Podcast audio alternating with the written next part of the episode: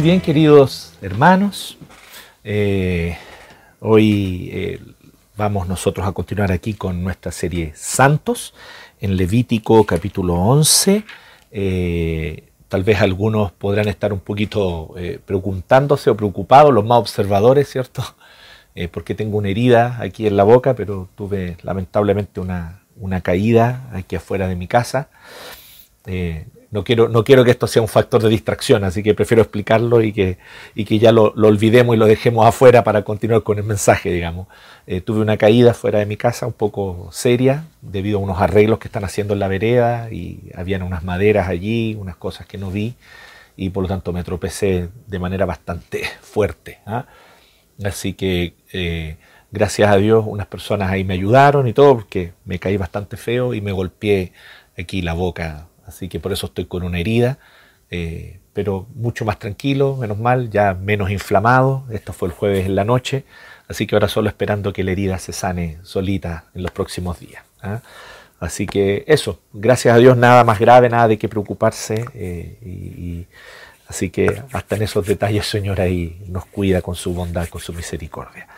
Pero eso, bien, entonces dejando mi herida y mi accidente a un lado ahora, entonces tratemos de enfocarnos en Levítico 11. Bueno, es importante aclarar esto, porque sobre todo a la luz del Levítico, aquí ustedes que han estado leyendo el Levítico, dice, oye, cuando salen cosas en la piel hay que tener cuidado, queda contaminada la persona. Bueno, en este caso es una herida, por si acaso no es, no es una infección de la piel.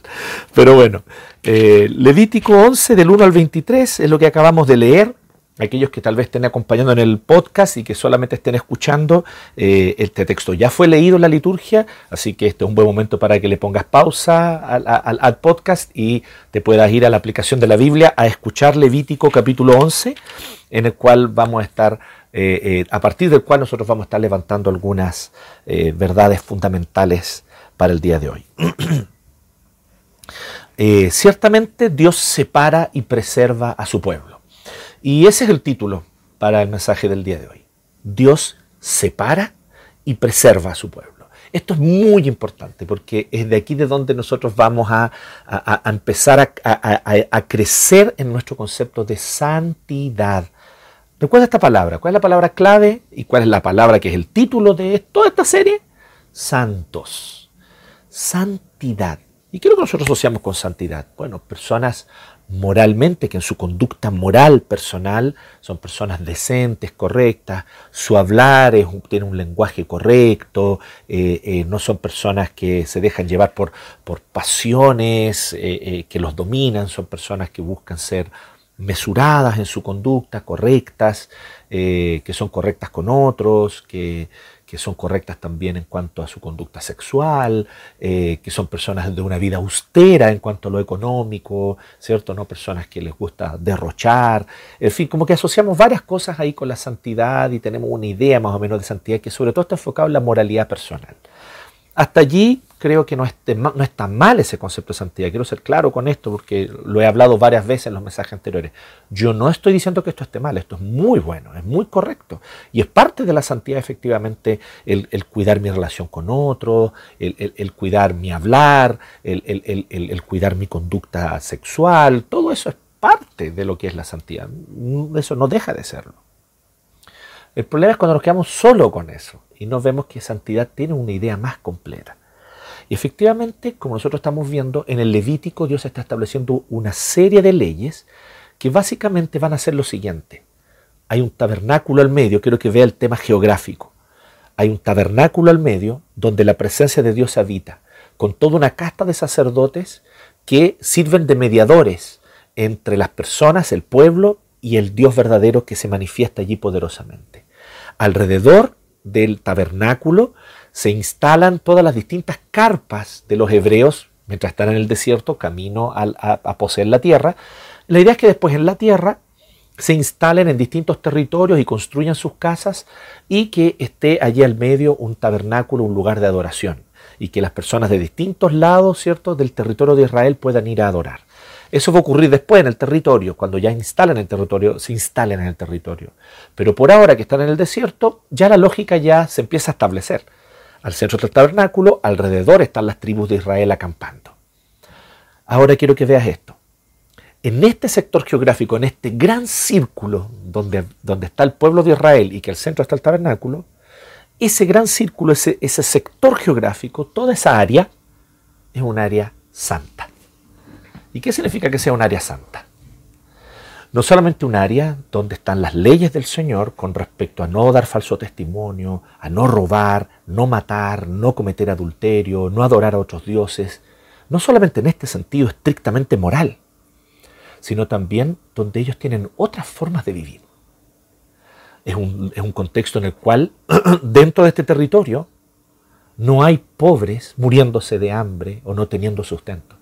Porque aun cuando alguien se haya visto o se ve en una situación de empobrecimiento por un mal negocio, lo pierde todo, hace tal vez un, acto irresponsable, tal vez como ocurre, vemos algunas historias más adelante en la Biblia que ocurren casos como ese, ¿ya? Eh, ¿Qué es lo interesante? Que si se siguen las leyes de Israel, estas personas van a ser sustentadas por la comunidad de Israel.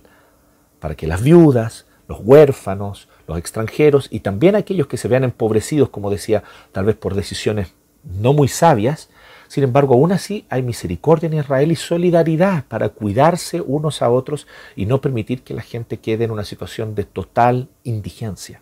Es muy interesante. Las leyes del Pentateuco están enfocadas en ese sentido, para que pueda haber en, este, en esta área, en este círculo donde el centro es el tabernáculo, recuerden, santidad. Entonces santidad tiene que ver con responsabilidad social por el más necesitado. Eso es parte de la santidad.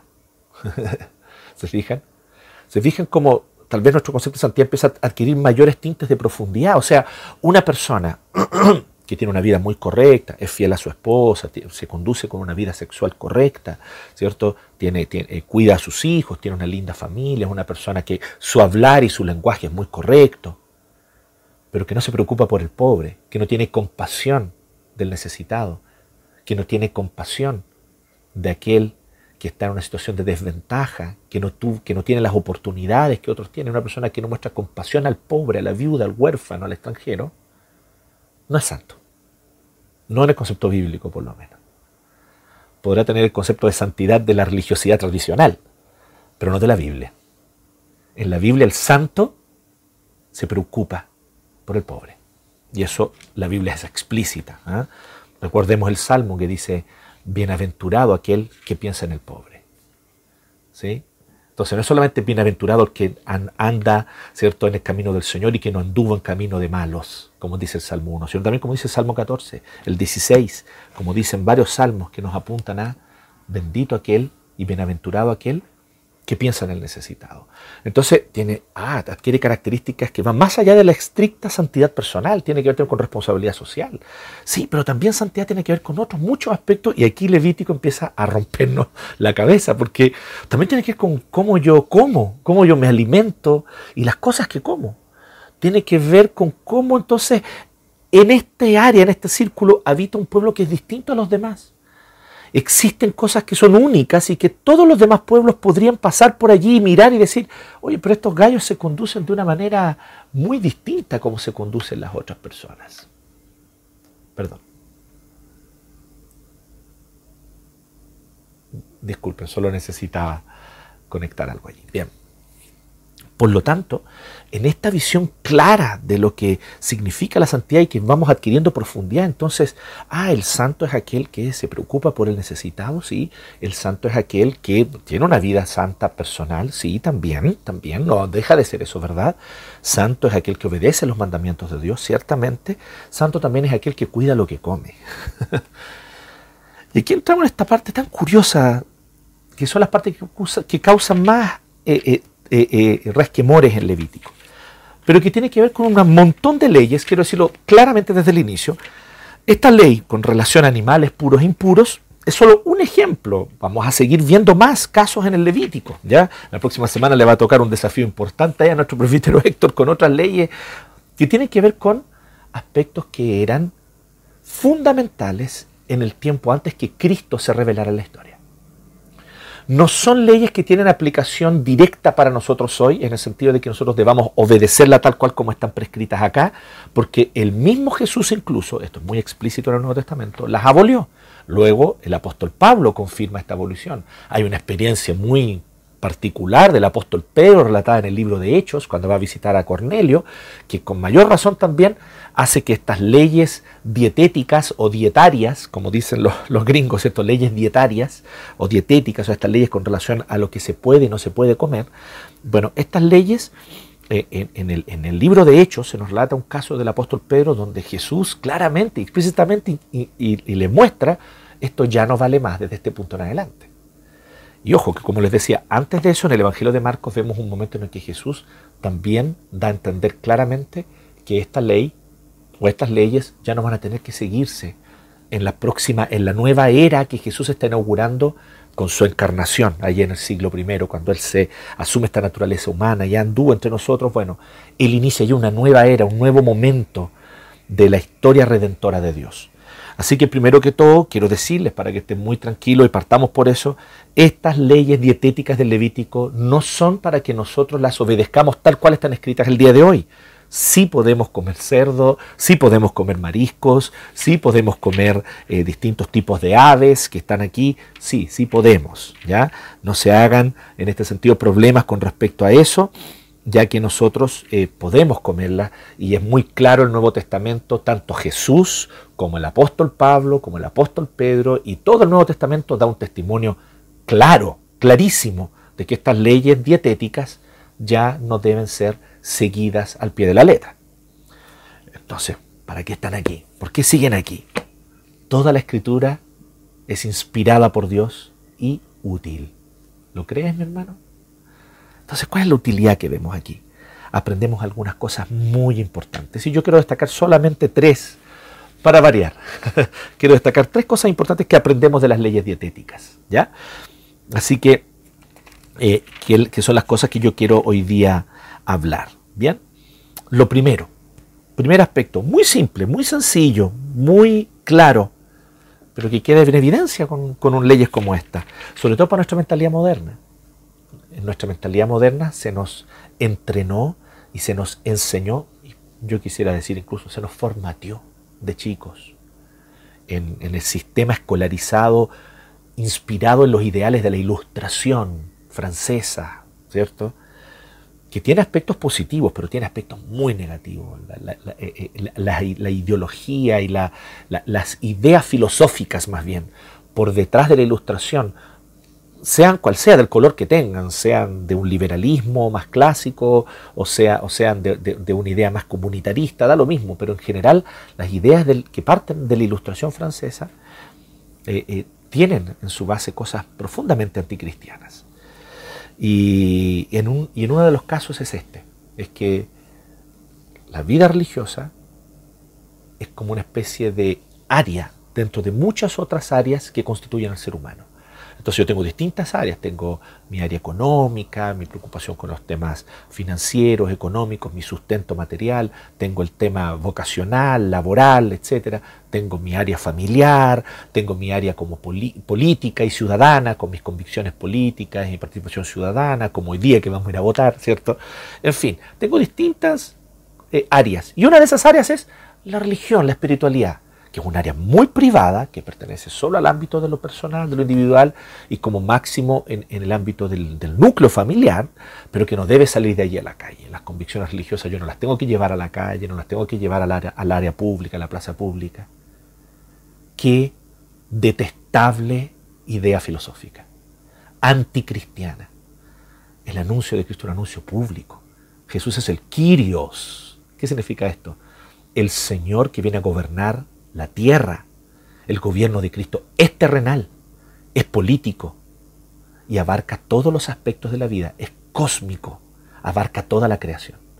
Lo que pasa es que se revela en etapas y Jesucristo vino primero como siervo para dar su vida, para que podamos ser reconciliados con Dios y para que creyendo en Él nosotros entonces tengamos nueva vida.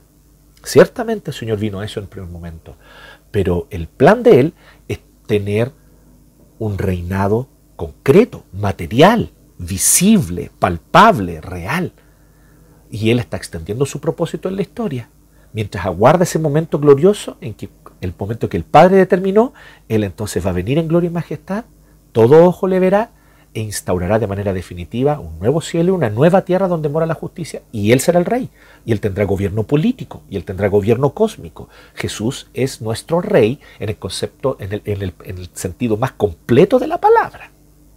Él gobernará nuestros países, y Él ya está gobernando mediante el actuar de su Santo Espíritu y obviamente su voluntad soberana como Dios y Señor. Entonces, lo que yo quiero decir con esto es que este es un primer aspecto en el cual nosotros vemos y aprendemos de este texto algo muy importante, que Dios quiere ser Señor de la totalidad de la vida de su pueblo. Dios es Señor de la totalidad de tu vida, mi hermana. Dios es Señor de la totalidad de tu vida, mi hermano. Así que esta idea de mi vida está separada en compartimentos y hay un pequeño compartimento que es la espiritualidad, deséchala por antibíblica. Deséchala porque no es la voluntad de Jesucristo tu Señor. Deséchala porque Cristo no vino para habitar en ese rinconcito etéreo que son mis devociones y afectos devocionales y religiosos. Jesucristo viene para ser Señor total de mi vida, así que si Él es Señor total de tu vida, así como Él era Señor total del pueblo de Israel, ciertamente, cuando los rescató de Egipto, los lleva al desierto y aquí establece un pacto con ellos, pues bien, ¿qué es lo que está diciendo aquí en el Levítico? Yo también les diré a ustedes qué comer y qué no comer. Hoy día está de moda decir, ay, no es que no, no quiero que se metan en mi cama. ¿cierto? Haciendo referencia a que no, se nos puede decir de afuera qué, es lo que nosotros podemos vivir en cuanto a, sexualidad. Para un cristiano, un cristiano genuino, verdadero, convertido, esto es lo más natural del mundo. Yo guío mi sexualidad por una ley externa a mí, no por mis convicciones y deseos internos. Es más, mis deseos muchas veces son muy contrarios a esa ley externa. ¿Y qué ley externa es esa? La ley de Dios.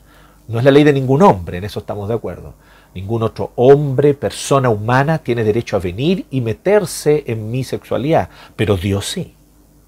Él es mi Señor, Él es mi Rey y Él gobierna la totalidad de mi vida. Así que esa idea, de nuevo, ilustrada de, ay, soy un ser humano autónomo, soy un individuo autónomo que me hago a mí mismo, que soy un self-made man o una self-made woman. no. Eso es Simplemente tiene un nombre, eso, se llama pecado, rebeldía. Es el engaño de la serpiente desde el Edén, pues, eso fue lo que les dijo. Hazte a ti misma. Tú puedes ser un dios, tú puedes ser una diosa, tú puedes autogobernarte. Es el gran engaño de estos tiempos. Sin embargo, lo que nosotros vemos es que Dios es Señor y quiere ser Señor de la totalidad de la vida de su pueblo. Así que este primer aspecto, Vamos a decir que vamos a destacar tres, ¿cierto? Este es lo primero. Dios quiere ser Señor de la totalidad de la vida de su pueblo. Así que Él puede decirnos qué animales comer y qué animales no comer. Vamos, vuelvo a decirles, y como ya les mostré, en el Nuevo Testamento estas leyes dietéticas cambian. Sin embargo, algunos principios se mantienen. Por ejemplo, el apóstol Pablo y también la iglesia reunida después del Concilio de Jerusalén en el libro de Hechos, en fin, vemos varios indicadores que nos dicen lo siguiente. Ellos piensan y plantean de la siguiente manera. Sí, tenemos libertad hoy para comer los distintos animales, pero cuidemos lo que comemos delante de otros para cuidar las conciencias de los demás. Sigue estando, sigue teniendo un factor muy importante el testimonio y la luz que somos frente al mundo, que ya vamos a ver es el principal objeto de estas leyes dietéticas para el pueblo de Israel en el Antiguo Testamento en eso del Antiguo Nuevo Testamento hay una continuidad. Eso es algo que no se corta, que no se, que no se interrumpe. Desde el Antiguo hasta el Nuevo Testamento Dios dice, cuidado con cómo nosotros iluminamos la vida de Dios para otros. Nosotros como creyentes no solamente tenemos la bendición de vivir según los parámetros de Dios, sino que al vivir según los parámetros de Dios tenemos el privilegio de ser una luz para otros. Y ahí entonces yo debo tener cuidado. Un ejemplo clásico de esto es, el beber bebidas alcohólicas, que ciertamente tenemos libertad para hacerlo, se acercar a la fiesta y compartir con los amigos, compartir con la familia, ¿cierto? Una botella de vino mientras se asa una carne en la parrilla o en el horno. Ciertamente que es un don del Señor, es un regalo de Dios, como la misma Biblia dice, el vino alegra el corazón del hombre, hablando de las cualidades de poder disfrutar, ¿cierto?, de esto. Sabemos a la luz de la Escritura que siempre el disfrutar de, un buen vino tiene que ver también y guarda relación con la moderación, pues la Biblia es muy tajante y clara en condenar la embriaguez y en que nada, ningún tipo de sustancia debe dominarme ni alterar mis ánimos. Cualquier tipo de sustancia que altera mis ánimos, ciertamente estoy consumiendo algo que es pecaminoso y que no genera en mí cierto eh, eh, bendición porque empieza a dominarme. Pero si es algo que ciertamente lo que hace es eh, me permite a disfrutar junto con los amigos, pues bien, eso estamos bien. Ahora, ¿cuál es el punto aquí? el punto es pero ¿qué pasa si está invitado a mi casa un hermano o una hermana que recién conoció al Señor y que viene de una vida de excesos en alcohol, drogas u otras cosas? Yo ciertamente tendré que ser cuidadoso y por respeto a la conciencia de este hermano o de esta hermana, mejor no vamos a beber bebidas alcohólicas. ¿Se fijan? Entonces, este tipo de cosas, por ejemplo, es el clásico ejemplo, como yo les decía. Pero sí nosotros podemos ver mucho más con relación. Entonces, ¿qué es lo que nosotros vemos? Que Dios sí tiene todo el derecho, si Él es Dios, Dios es Dios. Yo no puedo venir y decir de una manera arrogante, no, Dios no te metas aquí porque esta es mi decisión personal. No, a Dios no le puedo decir eso. a otros hombres, a autoridades humanas, les podré decir, pero no a Dios. Entonces esto es lo primero. Dios quiere ser Señor de la totalidad de la vida de su pueblo. Hay una segunda cosa que yo quisiera destacar aquí en este texto. Dios quiere la santidad integral de su pueblo. Aquí es muy interesante. Dios quiere la santidad integral de su pueblo. Y aquí entramos ya de lleno en estas leyes dietéticas. Si ustedes se fijan, hay algunos conceptos que no son fáciles de, de traducir y que son difíciles para los traductores. incluso en cómo poder aplicarlos. Pero es muy interesante porque básicamente dice, existen tres tipos de animales, los de tierra, los de agua y los de aire, ¿cierto? No sé si se fijaron en eso, ¿no? Entonces, eh, estos tres tipos de, de, animales, los que habitan en la tierra, los que habitan en las aguas y los que vuelan, los que habitan en el aire. Estos tres tipos de animales, lo que está diciendo, está haciendo referencia clara al Génesis, que Dios creó todos los animales, ¿cierto?, que poblan la tierra, los mares y también eh, las aves que surcan el cielo. Eso está refiriéndose al Génesis. Y refiriéndose de ahí hace esta primera separación muy sencilla. ¿Ya? Aquí no está la clasificación de animales como hoy día la tenemos. Tenemos que recordar que esto es el 1500 a.C. Entonces no había esa separación entre vertebrados invertebrados y que los vertebrados están los mamíferos y las aves y los reptiles. No, no, no hay nada de eso. Lo que nosotros tenemos simplemente es una separación según su hábitat. Así que simplemente nos dice, sí, existen los animales de tierra, existen los animales de agua, existen los animales del aire. Pues bien, entre los animales de tierra hay algunos que son puros y otros que son impuros. ¿Ya? Los que son impuros no deberían habitar en el campamento del pueblo, en ese círculo, en esa área que hablábamos al inicio, donde al centro del tabernáculo alrededor es un área de santidad. Entonces está diciendo, ¿cuáles sí se pueden comer? Los rumiantes que tienen la pezuña partida en dos. Hay sin, em, hay sin embargo rumiantes que no tienen la pezuña partida. De esos animales no podrán comer los siguientes. Entonces habla del camello, ¿cierto?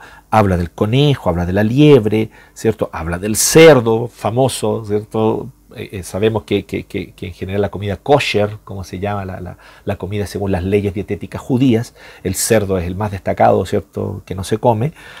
Eh, para aquellos ustedes que piensan y, cómo pueden disfrutar, cómo pueden vivir la vida los judíos sin comer tocino.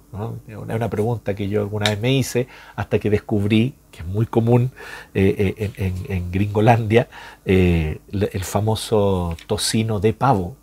bueno, Ok, cierre paréntesis. Así que eh, hay, algo de gozo, hay un poquito de alegría en la vida de los judíos también. Eh, el cerdo, ¿cierto? Entonces dice esto, no comerán la carne, ni tocarán el cadáver de estos animales. ¿Ya? Si bien el tema de tocar cadáveres de animales es una regla transversal, incluso en el caso de los animales que no son inmundos, si hay un animal muerto, un buey, una oveja, no se debe tocar porque eso entonces te contamina a ti. ¿ya? Y sabemos nosotros incluso por temas de salud y de higiene que eso es así. Es muy interesante. Entonces, luego entonces habla de los animales que hay en las aguas y dice básicamente que son los animales que tienen aletas y escamas, o sea, que tienen eh, eh, la cualidad física para poder nadar, ¿cierto?, e, en el agua, por así decirlo. Entonces, estos animales que parecen estar diseñados para nadar y moverse en el agua porque tienen aletas y tienen eh, escamas, ellos sí se pueden comer, pero los otros no, así que ahí quedan excluidos los mariscos, ¿cierto? Ah, ostiones, las machas, la almeja, no podían comer, ¿sí? ¡Wow! me, empezó a dar penita con, con nuestros queridos hermanos judíos del Antiguo Testamento, porque los del Antiguo Testamento eran nuestros hermanos, ¿cierto? Si creían en el Señor, ciertamente lo eran.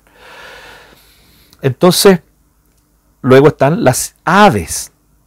Y entonces la idea es la siguiente, es que las aves tienen que tener alguna característica y en general habla de lo siguiente, las aves están hechas para tener dos patas con las cuales se mueven en la tierra y descansan, ¿cierto? Pero tienen alas para volar y vuelan. Y aquí entonces menciona, ¿cierto?, a, aves que o no vuelan o son aves que asesinan, que matan. Ya vamos a entrar en el, por qué esto significa, esto tan importante. Entonces, por lo tanto, o estas aves que eh, no vuelan, como el avestruz, por ejemplo, ¿cierto? O las aves que eh, asesinan, matan, incluso las que comen carroña también, entonces no podrán ser comidas, ¿ya? Por causa de que son aves sanguinarias. Ya vamos a entrar en ese aspecto. En cuanto a los insectos, aquí dice insecto alado, ¿ya? Todo insecto alado que camina en cuatro patas lo consideran usted un animal inmundo. Hay sin embargo algunos insectos alados que caminan en cuatro patas y que ustedes podrán comer. La idea más que alados ahí es insectos que forman un enjambre. Es, una palabra de difícil traducción, pero insectos que forman un enjambre. Entonces dice, aquellos que andan por en, enjambres, ustedes no deberán comer, excepto, ¿cierto?, cuáles son los que tienen unas patas para saltar, que es el caso de eh, las langostas, ¿cierto? O grillos o langostas, que sabemos que era el alimento favorito de Juan el Bautista, todo esto. ¿no? Eso se podían comer. Y según la ley, él comía langostas con miel. Y que hasta el día de hoy también, eh, no sé cuánto ustedes saben esto, pero los grillitos, ¿cierto? Que se le llaman chapulines en México, se comen con limón y sal. ¿sí? Dicen que son muy ricos, yo nunca los he probado, pero espero algún día poder probar unos deliciosos chapulines. ¿Cuál es el punto, sin embargo, aquí? El punto es el siguiente ha sido todo un dolor de cabeza para los intérpretes bíblicos tratar de ver cuál es la lógica por detrás de esto. Así que hay distintas interpretaciones. Hay algunos que han dicho de frente, ¿sabes qué? En realidad no hay lógica. Simplemente los israelitas tenían que obedecer a Dios de manera arbitraria. Dios dijo, estos, estos sí, estos no. Y lo importante es que ellos obedecieran. Hasta cierto punto esa interpretación no es del todo equivocada. Ya no es del todo equivocada porque en última instancia, en última instancia, lo que Dios está haciendo es dando una orden y probando la obediencia de su pueblo. Efectivamente eso es así. ¿Y, qué es lo interesante? Que si ellos obedecen, ¿cuál es la consecuencia de esto? La consecuencia práctica más evidente es que ellos van a ser distintos a todos los demás pueblos alrededor. Y eso era muy importante en esta etapa histórica del plan redentor de Dios. Mientras Jesucristo no era revelado, era muy importante que el pueblo de Dios fuese un pueblo distinto en sus costumbres, en sus hábitos, incluso en lo que comían. Así que no es del todo descabellado pensar, sí, es un tema arbitrario. Dios dijo, este sí, este no, porque Él quiso, es un misterio de su voluntad soberana. Lo importante es que usted, israelita del Antiguo Testamento, debe obedecernos. No es del todo equivocado. Sin embargo, eh, eh, debe haber alguna lógica. Y algunos se han planteado otro tipo de lógica. Algunos decían, ah, no, es que eh, estos animales eran los animales que o representaban dioses en las culturas paganas o eran los animales que ellos usaban para el sacrificio en su, en su adoración pagana, pero no tiene que ver con un tema litúrgico, cúltico. No tiene mucho asidero, lamentablemente, esa teoría por lo siguiente, porque el animal más común en todas las religiones de la antigüedad, en Egipto, en Canaán, en todos lados, era el buey, el animal que más comúnmente se entregaba como sacrificio, el novillo. Y los israelitas, como ya hemos visto, también entregaban novillos en sacrificio y se los comían también, no era un animal inmundo parece no tener mucha, mucho sentido, ¿no? Eh, Eh, sin embargo, eso de que algunos de estos animales eran representados como dioses para los, para los, para los cananeos eh, y para los otros pueblos podría ser, pero también entramos de nuevo en el tema del buey. ¿sí? También existía el famoso dios Apis, que es representado como un buey, que era un dios egipcio. y no por eso el buey es considerado inmundo para los israelitas, ellos podían comerlo e incluso entregarlo en sacrificio. Así que no parece tener mucha lógica. Otros, sin embargo, que eso es muy atractivo para nosotros, cristianos del siglo XX y XXI, eh, es muy interesante para otros decir que son razones higiénicas. Porque cierto, hay animales que están aquí que realmente son un poco complicados de comer si es que no se hace un debido tratamiento. Nosotros sabemos, por ejemplo, de la triquinosis, en el caso de los, de los, de los cerdos, ¿cierto? y por lo tanto lo delicado que es el tema de la triquinosis y, como enfermedad que se transmite. Además existen otras enfermedades que se transmiten justamente a través de roedores como el conejo, la liebre, ¿cierto? Entonces, eh, esta también es importante tal vez tener en consideración. En el caso de los, de los eh, animales acuáticos, pero sin escamas ni aletas, nosotros sabemos que camarones y otros tipos de, animales acuáticos viven en el lodo o viven ahí en el lodo, metidos en el lodo y por lo tanto tal vez no es lo más higiénico. Entonces puede ser que haya motivos higiénicos. Bueno, aves de rapiña ni hablar, o sea, comen carne putrefacta todo el tiempo. es su alimentación normal y, ellos tienen todo un sistema digestivo que les permite comer eso, todo esto. ¿no? Eh, pero, pero ciertamente comer un animal de eso nos haría muchísimo daño a cualquiera de nosotros, comer un ave de rapiña. ¿no? Eh, eh, así que podrían ser razones higiénicas. De esta manera Dios preservó a su pueblo. Sí, es interesante notar esto y, puede ser que haya habido algo de eso. Sin embargo, no tiene total concordancia en el sentido de que de cualquier manera eh, el, hay algunos animales aquí que no son considerados inmundos y que ciertamente se requieren un cuidado especial de, cómo se comen, de cocerlos bien, cocinarlos bien.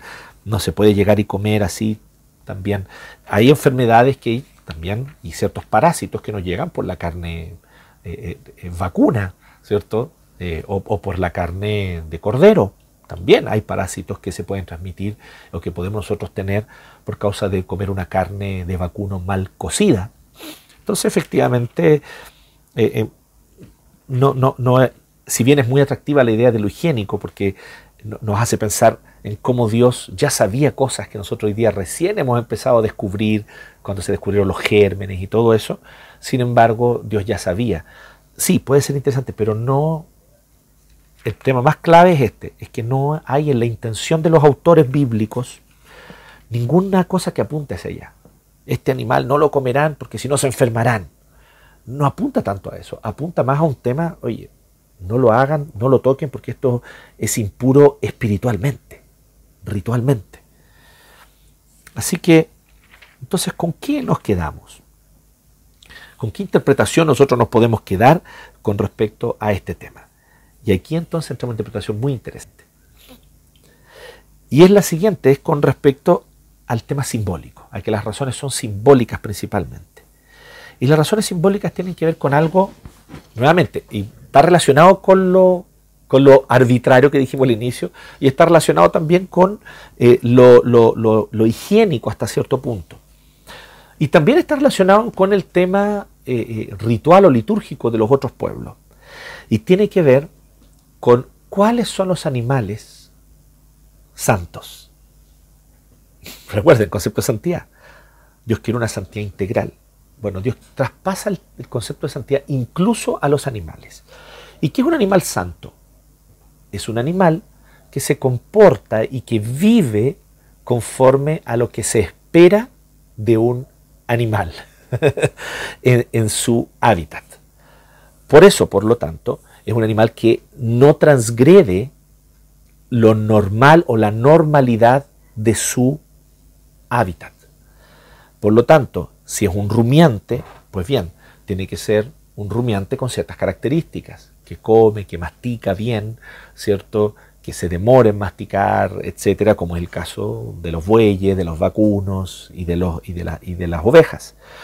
Eh, no puede ser eh, un animal que anda por la tierra y vive en hoyos en la tierra, porque la tierra es sucia, está contaminada por la caída, así que no puede ser que entonces por eso los conejos y las liebres quedarían descartados, y el cerdo ni hablar, digamos, que vive en la mugre, ¿cierto? Eh, y que cualquier cosa que uno le ponga delante come. Eh, entonces, en cuanto a las aves, bueno, las aves que asesinan, que matan, que destruyen, que son sanguinarias, bueno, esas aves no son santas, no se están comportando de manera santa. Por favor, quiero que pensemos que aquí estamos hablando de aspectos simbólicos del Antiguo Testamento. Estos no son leyes para que nosotros apliquemos hoy día. Eran para el Israel del Antiguo Testamento, como ya dijimos. Jesús, el mismo Señor Jesucristo. Luego entonces Pedro y Pablo confirman esta idea, que estas leyes dietéticas ya no tenemos que obedecerlas más. Pero en este contexto era importante por causa de lo siguiente. Calvino habla de la siguiente forma. Él dice que esta es la etapa de la infancia del pueblo de Dios. Él dice que el pueblo de Dios vivió una infancia y que cuando uno es niño, uno necesita instrucciones que son muy concretas, muy simbólicas, de tal manera que permitan al niño, ¿cierto?, poder distinguir lo bueno de lo malo y entender las cosas de la manera más clara posible. Entonces, en este momento de la infancia del pueblo de Dios, que le podemos llamar así, hoy día nosotros vivimos tal vez la madurez del pueblo de Dios, que es la iglesia cristiana, pues bien, el tiempo del pueblo de Israel era el tiempo de la inmadurez del pueblo de Dios, era el tiempo de la infancia del pueblo de Dios. Entonces, en este contexto, habían algunas cosas que tenían que decir. Y de alguna manera era, miren a los animales. ¿Qué se espera de un pez? Que nade, que tenga escamas, aletas y que sepa nadar. Ahora, un animal acuático que vive en el barro, que no nada, que se pega, que se queda pegado en las rocas, ese animal no está viviendo de manera santa en el agua. ¿Me entienden la idea? Es simbólico, es totalmente simbólico, no, no, no tiene nada que ver con los aspectos prácticos ni, ni con aspectos zoológicos. Por favor, entendemos que los moluscos tienen, fueron creados con todos los mecanismos que ellos tienen para vivir como viven y fueron creados por Dios. Así que ese no es el punto.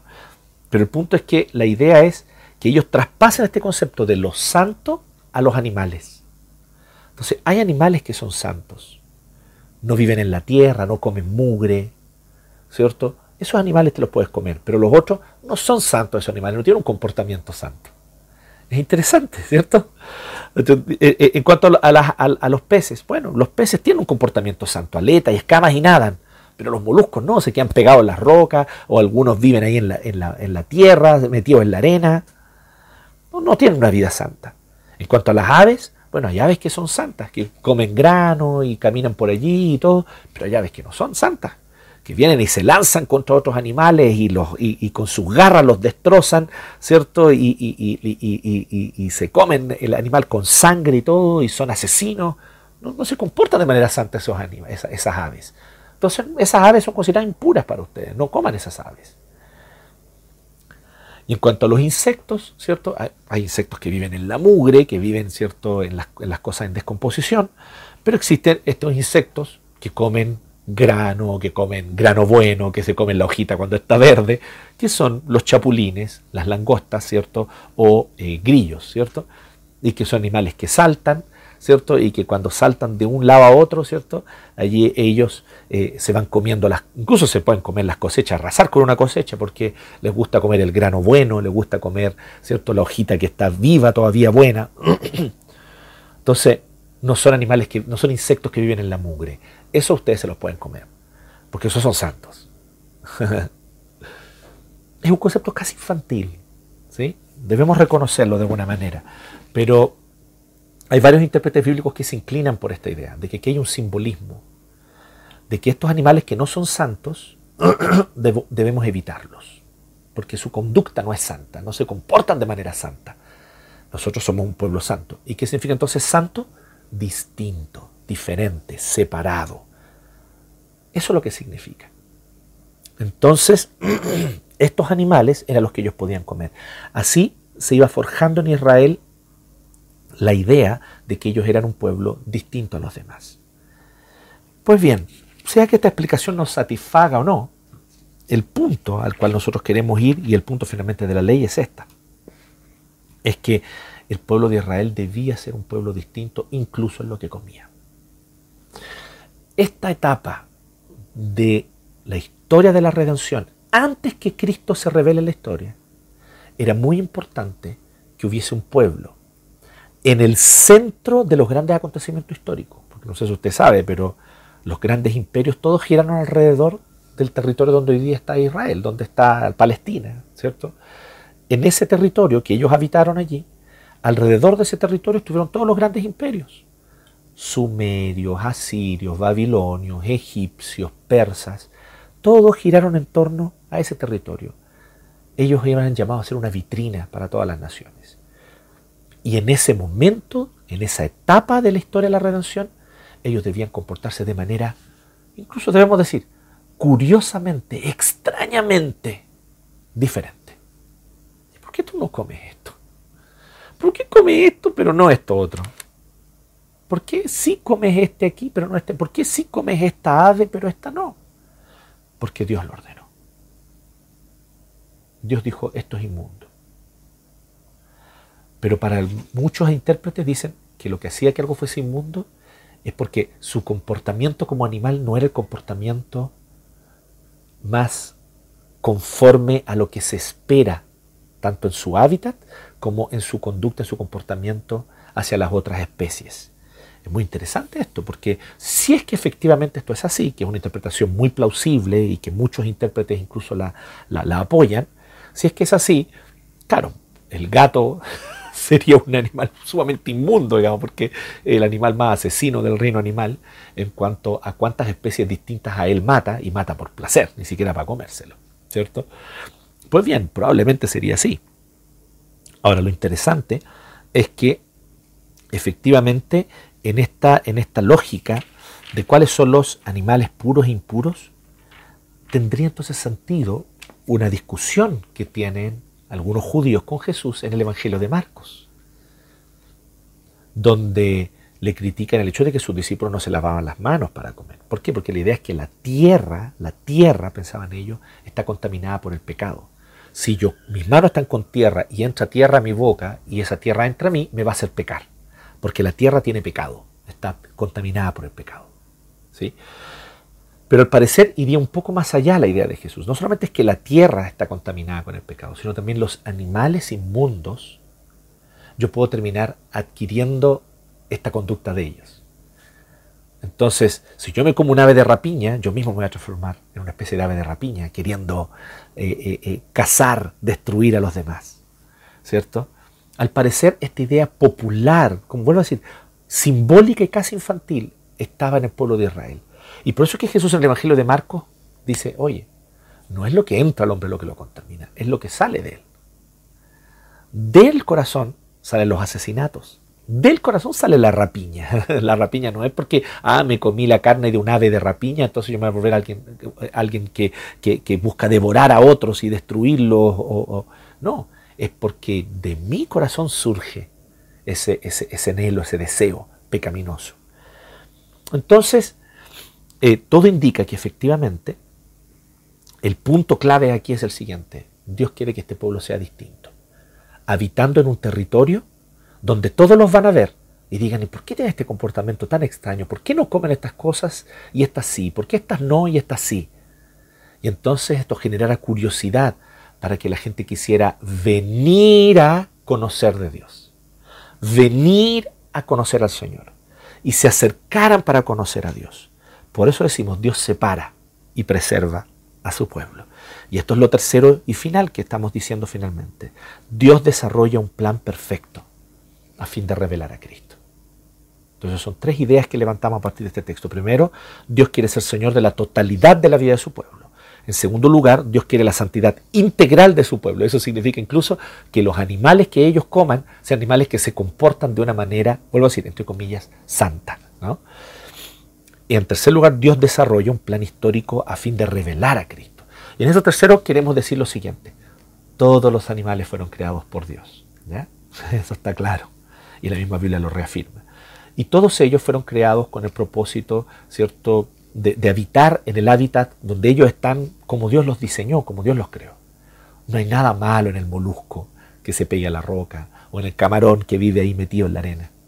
No, no, no, no, es, no es nada malo en el águila, ¿cierto? Que de lejos puede ver su presa y se, lanza. No hay nada malo en el conejo que tiene madrigueras en la tierra y que allí se esconde eh, y se cuida tanto del calor como del frío. Allí se cuida de manera muy, eh, podemos decir incluso astuta, ¿no? inteligente de parte del conejo.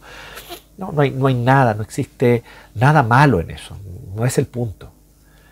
Era que en este momento histórico el pueblo de Israel tenía que tener algunas señales muy distintivas de lo que podían y no podían hacer para así ser un pueblo atractivo, aunque fuese atractivo por causa de su rareza, pero que fuese un pueblo atractivo, porque la idea es que la gente viniera a Israel a preguntar por el Dios santo, el Dios verdadero, y quisieran saber más de él.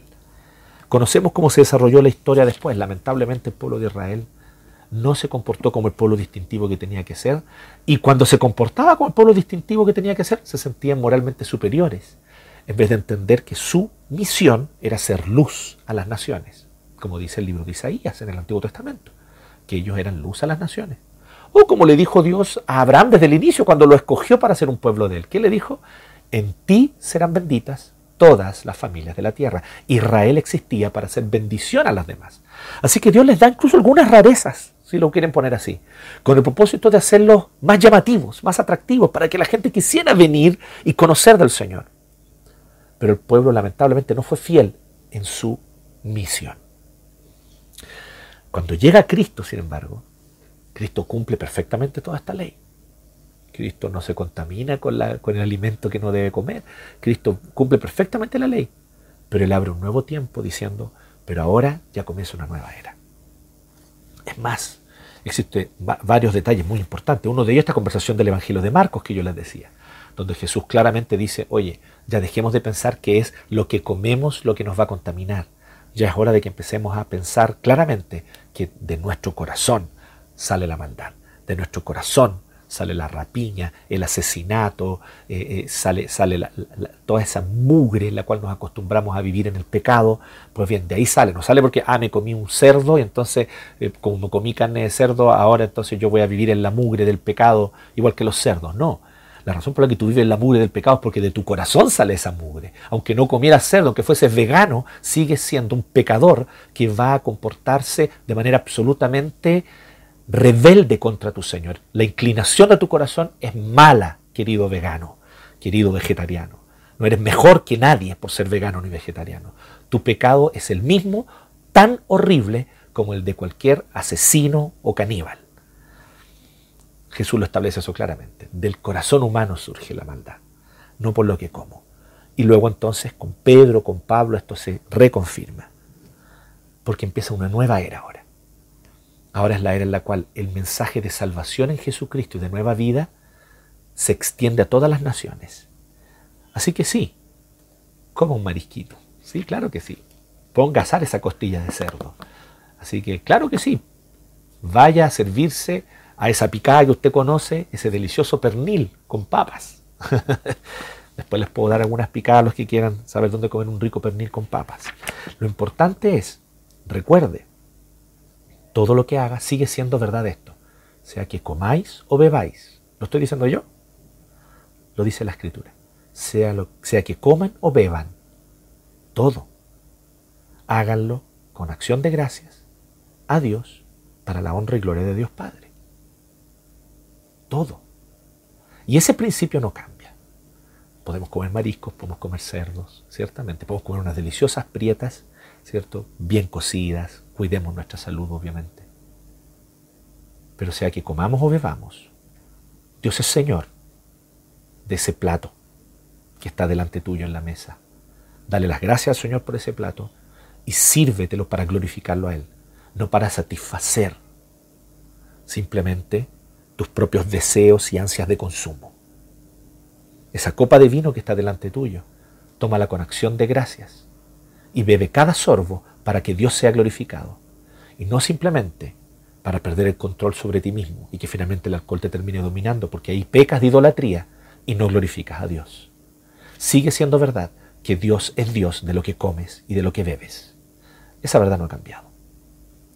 Entonces, ¿hay cambios importantes con la venida de Cristo? Claro que sí. ¿Para qué sirvió todo este tiempo en el que el pueblo del Señor tuvo esta conducta tan distinta, tan aparte, tan raramente distintiva? para que ellos fueran un pueblo atractivo y los demás quisieran venir. Pero ahora nos toca a nosotros ir a las naciones. ¿No es eso lo que dice el Señor? Toda potestad me dada en el cielo y la tierra, por tanto, ahora vayan a las naciones. Vivan su vida entre las distintas culturas, etnias y costumbres de las naciones.